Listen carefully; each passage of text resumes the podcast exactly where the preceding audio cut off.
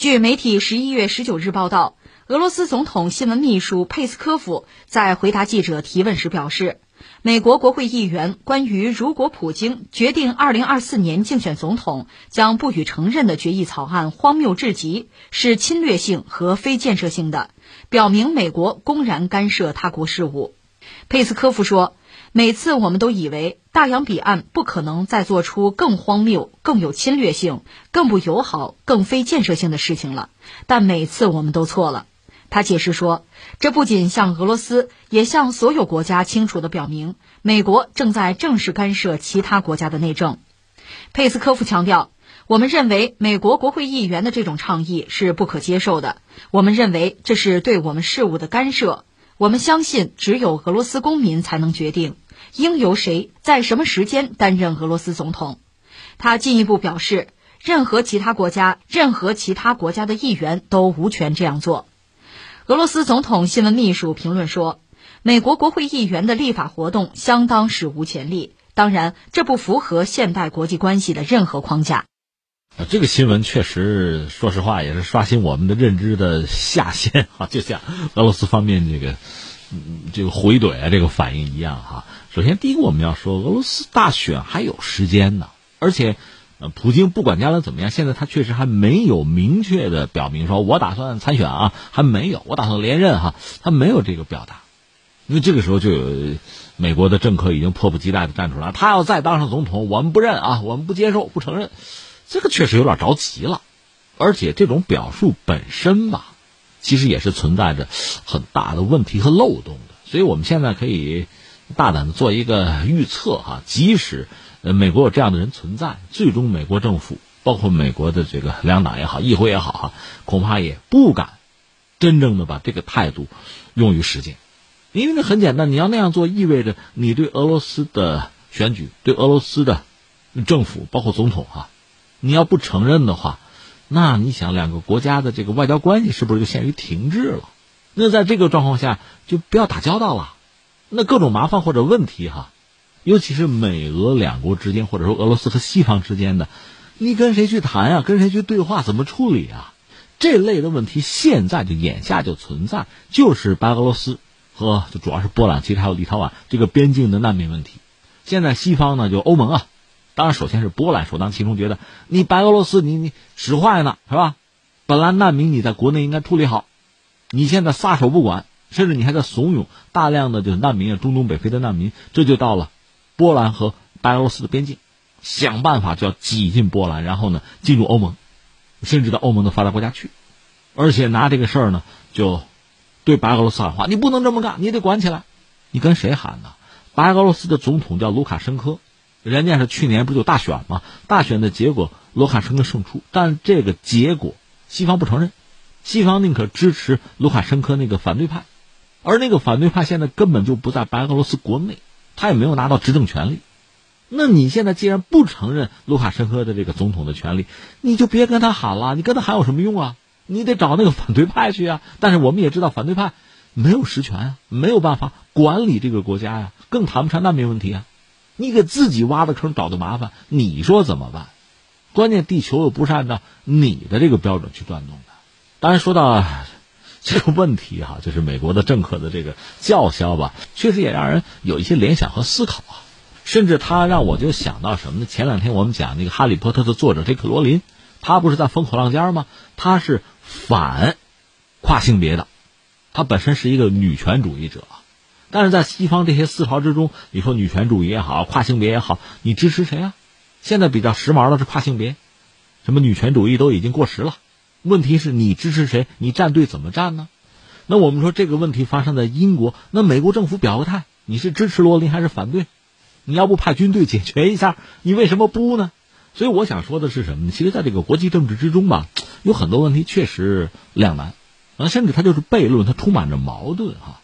想来想去，到最后你得出一个结论，还得是中国那套什么？就是五项基本原则嘛？你国家不论大小，你还真得一视同仁。另外，你还真得尊重这个国家的国情。人家自己做一个什么决定啊、决策啊，你可能会有自己的判断。不管是从这个利益上、从道义上，你可能会有自己的判断。但是人家做的这个决定是人家的，你相应的可以有你的反应，可以。但是这里面确实有临界点，有界限，你也不能轻易跨过。你就拿国家领导人这个事儿来说哈，俄罗斯确实有它很独特的一面。普京呢，作为俄罗斯的国家领导人，这时间确实不短，执政时间是比较长的。关键是那又怎样？你不能说因为谁执政时间长，这就不对，我们就不认同、不接受。因为这个世界确实是丰富多彩的。你看啊，我们知道，在这个世界上还有一些国家是君主国呢。这个君主现在大家比较时髦，都知道什么君主立宪、立宪君主，但是有真有假。有的还是君主掌握实权呢。那你二十一世纪还有君主国呢，还独裁呢？要不要联合国派军队或者你美国派军队给人家推翻了吗？当然，我们也知道这个世界上还有一些国家，这个君主，呃，他是在这个立宪前提之下。你比如英国女王，老太太九十多了，在英国国内也一直存在着这样的一种思潮，就是我们不要君主，我们就不做君主国，我们做共和国，把它推翻了吧。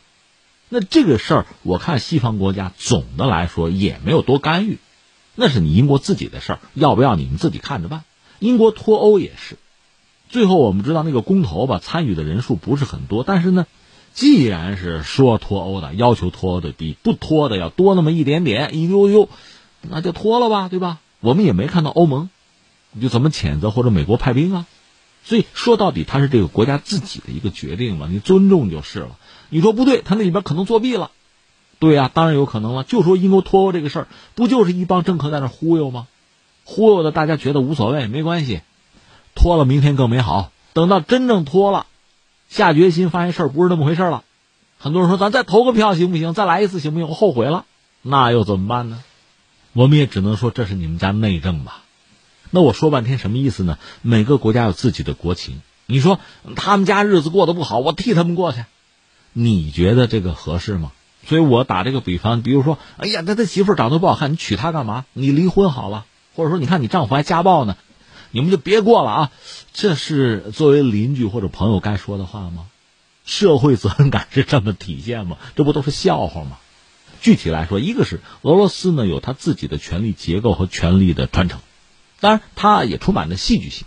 有人拿普京的这个执政和当年什么叶卡捷琳娜、什么彼得大帝，那没什么可比性，因为那是沙皇。普京虽然说很多人就西方人说这新沙皇，但他毕竟不是，他是总统，这不一码事儿。没有什么可比性。当然，在历史上，你看有所谓梅普二人转，就是普京做总统，按照现行的法律，哈，他连任，连任之后就不能再继续连任了，我做总理，然后梅德韦杰夫做总统，就梅普二人转吗？不管怎么说，确保了普京在俄罗斯权力中心的这个位置。那说来可笑，第一个，就算在那个时候，我们没有看到，就美国什么政客站出来，我们不承认他，不承认啊，也没有啊。那个时候你怎么没说呀？再有一个。那毕竟是在他现行的法规啊、秩序啊，就是规则的限制内的一个应对。这就翻回来，我们说美国，你比如拜登上台，这不前两天做了个体检吗？因为他们有民调，似乎大多数人对拜登本人。有有质疑，就是年纪太大了，能不能真正的治国理政？你身体行不行啊？这体检结果出来说还不错，老头说精力充沛，可以继续执政啊，但是要注意什么问题等等，有这个报告。另外还有说，这个他的负面新闻呢，那就很八卦了。是共和党那边闹的，因为和民主党不对付，说拜登有什么女儿啊，有什么日记泄露出来了，显示他们家很不堪，乱伦什么的都有这个。另外我们也知道，还有这个传言说他和副总统哈里斯关系不好。哈里斯被边缘化等等等等，但是也没有看到俄罗斯或者美国的什么敌对国家站出来说我不承认他，换了他吧，也没有啊。还有我经常呃举的一个例子就是埃及嘛，原来他那个总统是穆巴拉克，你可以骂他是独裁者啊，铁腕人物，这不是阿拉伯之春，这个人被推翻了，但是民众按照西式民主选出来的是谁？是穆斯林兄弟会，可这个穆斯林兄弟会在某些西方国家看来那就是恐怖组织。可问题在于，这是民众选的，这是真正的民主啊，一人一票选的。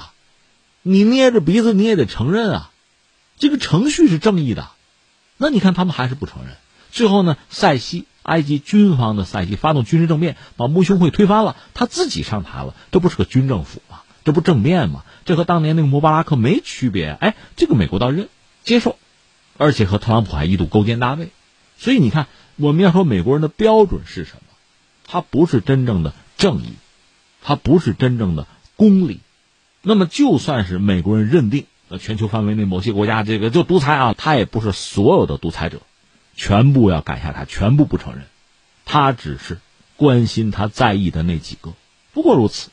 因为这跟他的利益、跟他的大国博弈紧密相关。说到底就是这么一件事情：天下熙熙，皆为利来；天下攘攘，皆为利往。说透了就是这么一件事情。但是我们还要说呢，这个美国政客既然嚷嚷着，如果普京接着继续连任俄罗斯总统，我们就不承认啊。那这个恐怕还是再次刷新了下限，而且开了一个很坏的头。这个可以看作是对俄罗斯的大选、对俄罗斯内政的干预了。如果同样的话，在同样的这个时刻，俄罗斯人、俄罗斯的政客对美国人喊，那会是什么结果？我们换位思考一下，很多问题就可以看得很清楚。